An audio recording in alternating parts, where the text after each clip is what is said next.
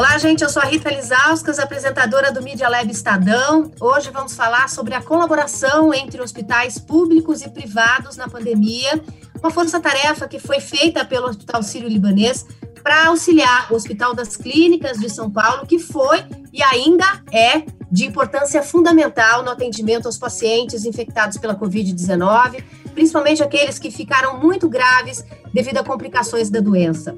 Com a gente hoje nesse podcast, o Dr. Daniel Neves Forte, que é gerente de humanização e cuidados paliativos do Hospital Sírio-Libanês.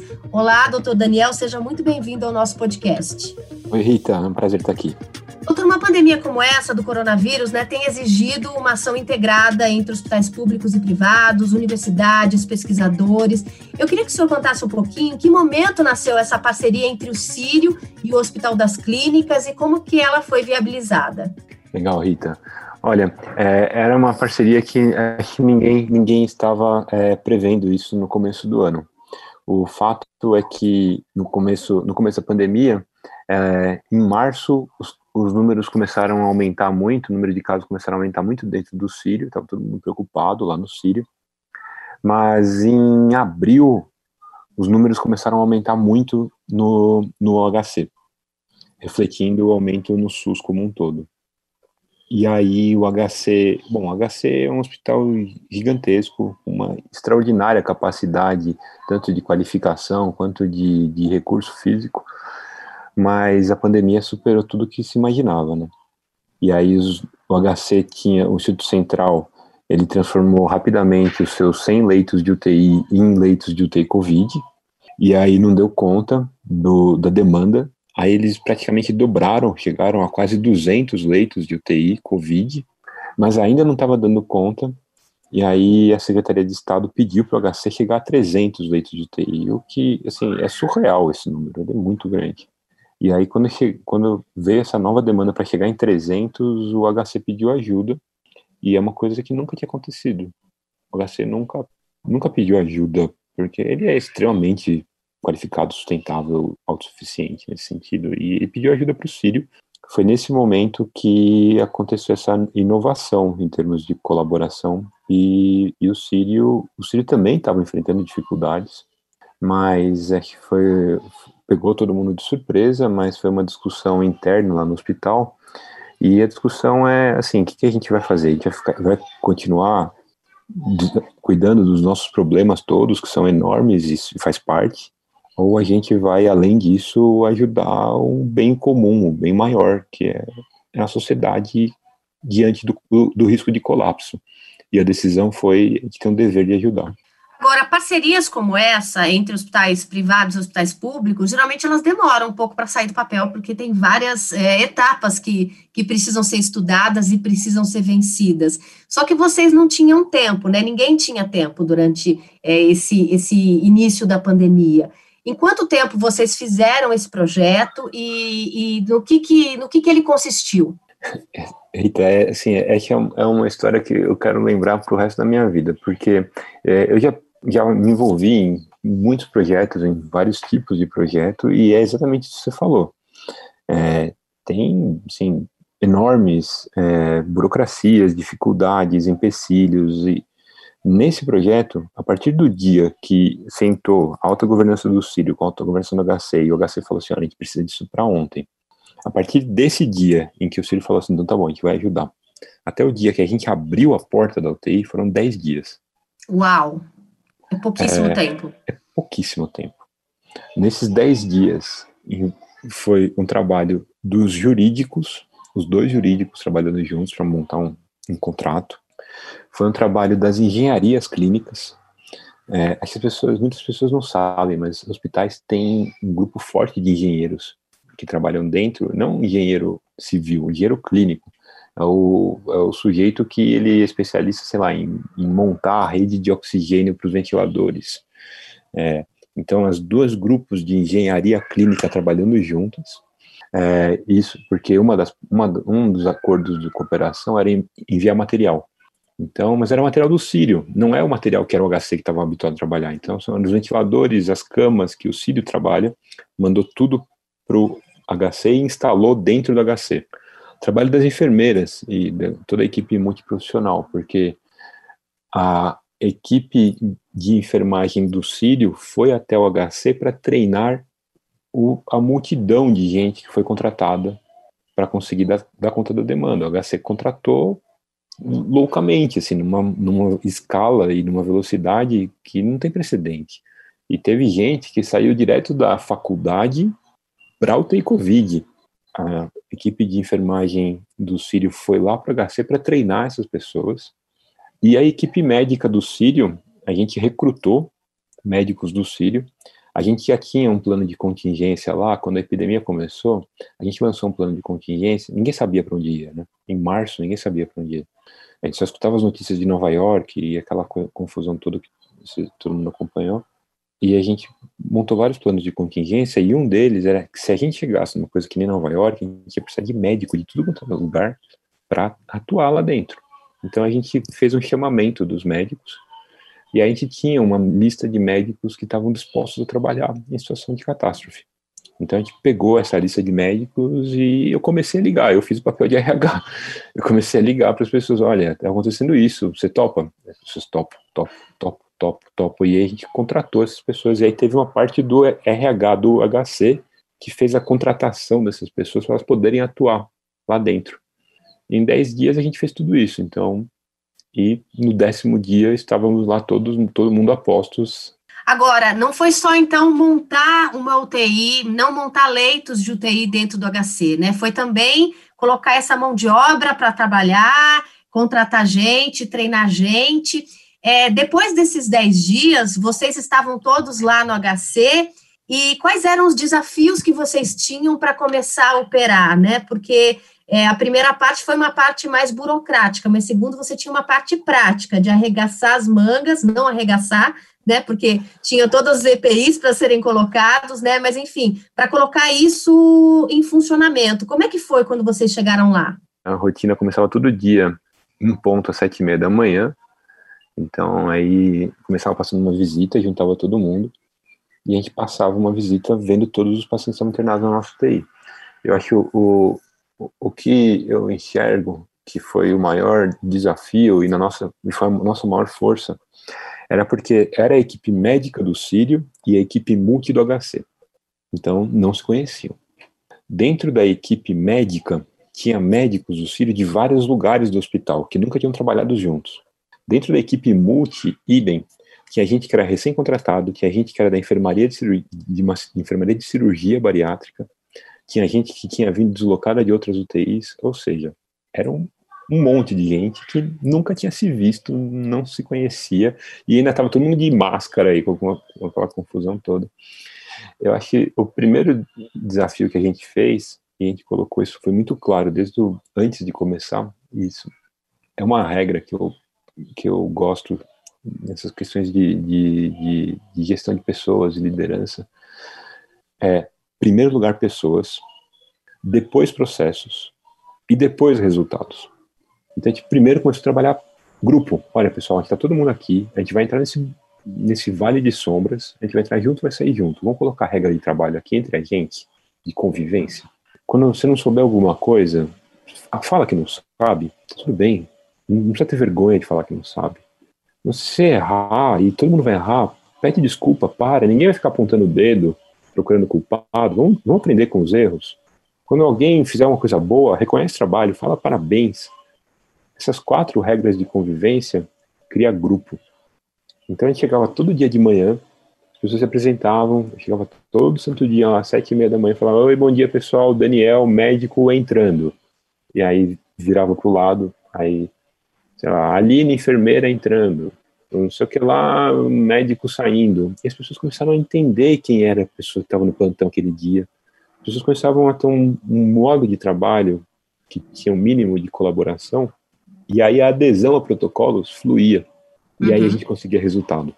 Além desse, dessa questão de ser um grupo que não se conhecia, né, que teve que se apresentar ali e teve que é, se reconhecer para trabalhar junto, eu acho que um outro desafio que vocês eventualmente podem ter tido, e, e sobre isso que eu queria te perguntar, era sobre várias especialidades, médicos vindos de diferentes lugares, enfermeiros, trabalhando numa UTI. Uma unidade de terapia intensiva é um lugar diferente, é um lugar desafiador, né? Como é que foi colocar tantas pessoas vindo de lugares é, tão díspares para trabalhar numa unidade de terapia é, intensiva de Covid, que ainda é mais difícil ainda? Como é que vocês conseguiram transpor esse obstáculo? Acho que três coisas ajudaram. Uma é essa questão de as pessoas começaram a se sentir parte de um time. Então, embora cada um vinha de um lugar, todo mundo se identificava como parte de um time. Isso ajuda. A outra coisa é ter os processos bem claros. Então, por exemplo, a gente fazia, sei lá, a sedação era sempre com, sei lá, o fentanil com a mesma diluição do fentanil, o dormonide com a mesma diluição do dormonide. Então, o processo era muito claro. E, e acho que a terceira coisa, que acho que uma, foi uma coisa que a epidemia do Covid nos ensinou, e isso acho que no, a, a, na área da saúde como um todo, é, é a arte do simples. Mas você pega um paciente grave com Covid, fica todo mundo assustado, com razão, e aí você começa a querer fazer um monte de coisa. Ah, então vamos usar esse remédio aqui que falaram que é legal. Aí tem outro remédio aqui que não sei quem falou. E aí tem outro. É, você começa a fazer um monte de coisa. E aí isso é, não só tira o foco, é, mas isso também faz mal. É, aprender a focar no que realmente faz diferença e fazer o que faz diferença bem feito, eu acho que é a arte do simples. É muito difícil. O simples, falando em medicina, você consegue fazer o simples se você souber muita medicina. Doutor Daniel, foi um aprendizado do coronavírus, né? Porque é uma doença nova, é, os pacientes chegavam muito graves, iam todos para UTI, tentou-se várias coisas e aos poucos foi descobrindo que algumas coisas não serviam, outras coisas eram melhores. Eu queria que o senhor falasse um pouquinho do que é, foi aprendido nesses oito meses de pandemia nos pacientes graves de UTI de coronavírus. Olha, é, muitas coisas. Primeira coisa que se aprendeu foi em relação ao manejo respiratório. Eu acho que no começo da pandemia, todo mundo estava muito assustado, ninguém sabia direito, o paciente é muito grave, e ele tem algumas características respiratórias que chamam muita atenção. Então, assim, radiologicamente, é um pulmão horrível na tomografia, no raio-x. A saturação cai muito. E tem alguns casos em que a pessoa fica com a saturação muito baixa, com raio-x muito ruim, mas você olha para o paciente, o paciente não está ruim. É, isso é uma situação muito peculiar na medicina. Não é comum. No começo, como estava todo mundo muito assustado, quando a gente pegava uma situação dessas, a conduta era ser muito agressivo, então entuba. O paciente estava lá, estava consciente, estava calmo, mas ele estava com um pulmão horrível na tomografia, uma saturação de, sei lá, 80%. Muito bom. Ao longo do, da pandemia, a gente foi aprendendo mais isso, e acho que o mundo inteiro foi aprendendo mais isso, e isso foi uma coisa legal, porque é, a medicina aprendeu muito rápido uns com os outros. Vinha muita publicação rápida, então publicação curta, só uma, uma carta. Ó, oh, aqui, sei lá, não sei aonde, gente tá fazendo assim, tá dando certo. E aí as pessoas começaram a ter um pouco mais de confiança, de peraí, então em vez de entubar, vamos olhar um pouco, vamos usar o cateter de alto fluxo mais. E aí a gente começou a ver que isso dava certo para um número significativo de casos. Uma outra coisa era em relação aos antibióticos, porque você sabe que é uma infecção viral, mas você olha a tomografia, é assustadora a tomografia. E, e aí você vê aquele paciente grave com aquela tomografia, o reflexo de todo médico é dar antibiótico nessa hora. Mas aí, esses pacientes ficam muito tempo no UTI. Então, e no começo, começou depois, depois ao longo da pandemia, começou a se ver que tinha muito pouca infecção bacteriana em cima disso. E quando você começa a dar antibiótico no começo, você começa a selecionar a flora, e esse paciente vai ficar muito tempo lá, ele lá na frente, ele vai ter uma flora multiresistente, e aí vai ser, é um caos. Aí você não tem antibiótico para dar lá na frente. Então, esse começo, usar mínimo possível, de preferência não usar antibiótico, foi um grande aprendizado. Então, é, a gente, depois que você começa a entender melhor a doença, a gente passava, passava visita todo dia, tira antibiótico, tira antibiótico, tira antibiótico. É, então, isso tudo foi, foi, foram aprendizados, sabe? Eu acho que uma coisa que muda muito é quando você tem numa UTI uma visão horizontal. Não é cada dia um. Cada dia um é impossível cuidar de paciente com Covid dessa maneira tem que ter alguém que está olhando o, todos os dias é, para dar essa conexão necessária. Menos é mais. E veja, não é abandono, é o oposto do abandono. Dá muito mais trabalho você ficar lá na beira do leito, olhando para o paciente, do que rapidamente entubar e, e estabilizar e normalizar os números. É, então, conseguir é, fazer essa política do menos é mais com intubação, com antibiótico, com diálise, com catéteres, com sedação, é, eu acho que, e de uma certa maneira, é, é segurar o paciente vivo e esperar que o corpo dele dê um jeito. É duro, mas acho que essa é a, a realidade que eu enxergo e de muitos colegas, e é, é o que tem sido de mais consistente na literatura. Doutor Daniel, a gente vê os casos caindo, né? É, e o isolamento social cada vez mais fraco, né? Dá até para entender, porque já são oito meses nessa situação, muitas pessoas já voltaram a trabalhar, algumas escolas. É qual a situação atual das UTIs de Covid? A gente sabe que não acabou, mas como estão as UTIs hoje em dia? Estão cheias ainda? Estão lotadas? Isso eu estou perguntando tanto do Sírio quanto do HC. Eu não tenho essa resposta definitiva. Eu tenho algumas impressões é, que, assim, minha visão disso é que a gente é um, no Brasil, a gente é uma mistura. A nossa profunda desigualdade faz com que a gente se tenha comportamentos, vários tipos de comportamentos da pandemia aqui dentro. Então, é, eu, eu, vejo que no HC, recebendo pacientes SUS, proveniente a maioria de classe C, D e E, é, ele teve uma onda avassaladora e começou a cair e continua caindo. É, eu acho que isso é um reflexo de um, um isolamento social de menor, menor eficácia e uma, uma onda maior. É, mas os números no HC continuam caindo. Uhum. É, isso é bom. É, é bom agora, mas teve um número muito grande de pessoas que acho que acabaram é, morrendo porque a onda foi muito grande. Uhum. Então o HC deu conta, mas o HC é a cidade de São Paulo, veja. Manaus é muito claro os números. A quantidade de pessoas que morreram a mais em Manaus por falta de isolamento social é gritante. E isso sem contar nos lugares que não aparecem. Então, é, tem hospitais públicos de periferias, não necessariamente de São Paulo, também de São Paulo, mas de periferias do país inteiro, que as pessoas morreram loucamente sem diagnóstico. Agora você vai me falar que o sujeito que não tinha uma doença, de repente ele aparece com o pulmão branco, hipoxemia, e ele não tem, não tem teste de Covid, e ele morreu de alguma outra coisa, para mim isso morreu de Covid. Mas as pessoas não têm, não estão no atestado de óbito que elas morreram de Covid, elas não estão na estatística. E morreu muita gente assim. Uhum. É, eu sei de hospitais que colocaram containers para colocar os corpos. É muito triste o que tem acontecido, é muito né, triste, doutor? Muito triste o que me dá uma certa é, indignação é, é que isso não está contabilizado, isso vai ser esquecido. E as pessoas responsáveis por isso não vão ser responsabilizadas. É, isso para mim é muito, muito, muito triste. Agora, tem a classe A e B. E a classe A e B conseguiu fazer um isolamento social. Uhum. E aí o que aconteceu é um comportamento muito mais de Europa. Porque não teve a onda tão grande, mas aí vão ter várias ondinhas. É o que está acontecendo na Europa. Uhum. É, ondinhas, né? Por favor, né? Não, não, é exatamente ondinhas, mas são, são ondas, são ondas mortíferas, mas elas não são comparáveis à primeira onda que teve, por exemplo, no, no sistema público. Uhum. Agora, doutor, a gente pode falar que o pior já passou ou ainda está muito ruim?